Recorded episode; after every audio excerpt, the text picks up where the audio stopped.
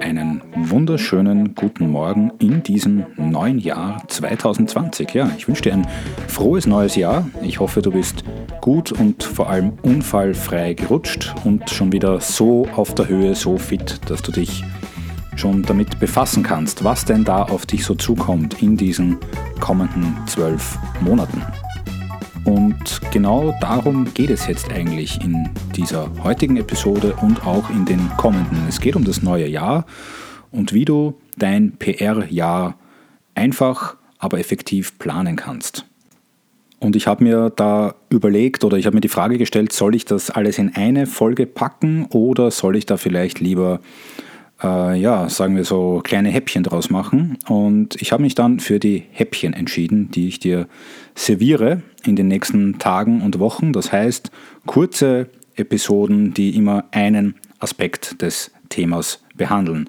Wenn du schon äh, ein bisschen länger meinen Podcast hörst oder wenn du dir schon einmal ein paar alte Folgen vielleicht angehört hast, ich hatte so vor circa hm, ja, zehn Monaten ungefähr das Format Quick Tips.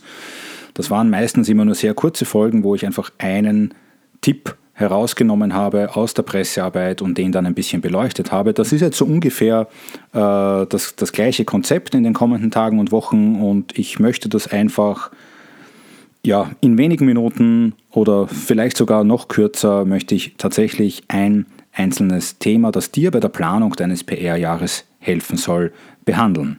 Das Ganze dauert ungefähr so lang wie ich brauche, um einen Espresso zu trinken. Deshalb hörst du da jetzt auch schon im Hintergrund meine Kaffeemaschine, die mir gerade einen köstlichen Kaffee zubereitet. Und in der Zwischenzeit fange ich ganz einfach schon mal an. Es geht in der Planung für dein PR-Jahr aus meiner Sicht einmal grundsätzlich darum, dass du dir mal vergegenwärtigst, welche Geschichten liegen auf der Straße. Was kannst du erzählen ohne großen Aufwand? Was hast du vielleicht schon, ohne dass du wirklich darüber nachdenkst? Das heißt, was du jetzt machen könntest, wäre, dass du dir all deine Kommunikationskanäle, und da spreche ich von der Website, ich spreche von deinen Kundenmailings, egal ob du deine Kunden per E-Mail kontaktierst oder äh, natürlich per Brief, ich spreche von deinen Social-Media-Kanälen, ganz egal, auf welchen Kanälen du unterwegs bist oder unterwegs warst. Oft ist es ja so, man startet, kennt ja jeder von uns, man startet motiviert eine Facebook-Seite, einen Instagram-Account, einen Twitter-Account oder was auch immer und dann stellt sich vielleicht der gewünschte Erfolg nicht ein oder aus welchen Gründen auch immer, das ganze Ding liegt brach. Aber egal, ob du, egal ob du jetzt aktuell einen Account betreust oder das nicht mehr tust und es gibt da aber noch irgendwo versteckt in den digitalen Welten ähm, Inhalte. All das gehört dazu, wenn du sagst, du stellst dir mal wirklich zusammen, was hast du schon an Inhalten irgendwann, irgendwo produziert. Ich bin der Meinung, man kann fast alles oder zumindest das meiste in Teilen wiederverwenden.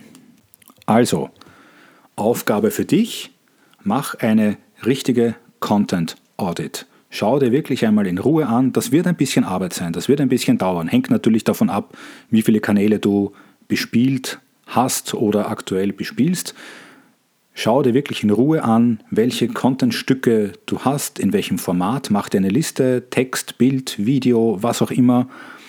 Und ich bin sicher, dass dir dabei schon die ein oder andere gute Idee kommen wird, was du damit anfangen wirst. Aber das jetzt nur am Rande.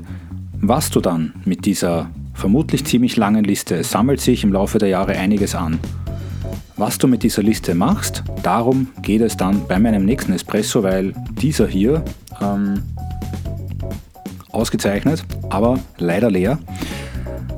Deshalb bitte meinen Podcast bookmarken, folgen, was auch immer, welche Möglichkeiten dein Podcast-Player auch immer zulässt, damit du die nächste Folge nicht versäumst. Die kommt in einigen Tagen. Da geht es dann eben darum, was machst du mit deinen verschiedenen Contentstücken, wie organisierst du deinen Content, um deine Pressearbeit, deine PR zu planen.